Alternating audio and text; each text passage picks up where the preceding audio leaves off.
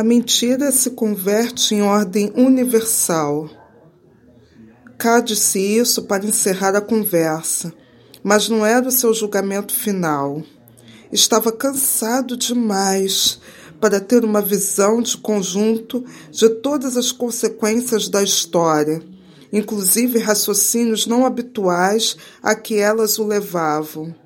Coisas irreais, mas apropriadas à discussão para o círculo de funcionários do tribunal do que para ele.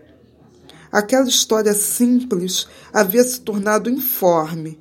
Queria se desembaraçar dela, e o sacerdote, que provava agora ter uma grande delicadeza, tolerava isso, acatando em silêncio a observação de cá.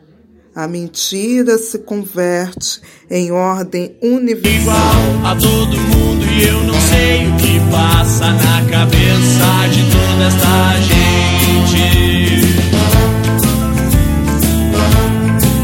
Pois quanto mais